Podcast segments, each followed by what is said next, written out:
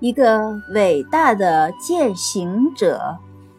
孔子的道德教义的伟大和真正功效，即在道德义务的履行上。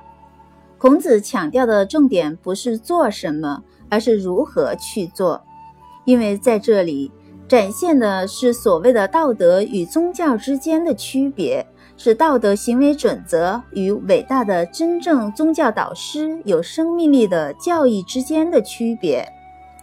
道德的导师只是告诉你。什么样的行为是有道德的，而什么样的行为是不道德的？但是，真正的宗教导师不不只告诉你这些。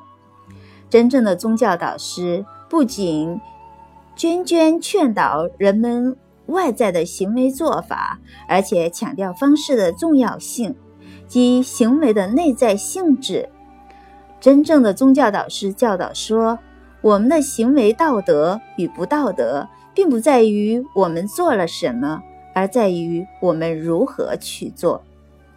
中国人的精神，一个伟大的汉学家。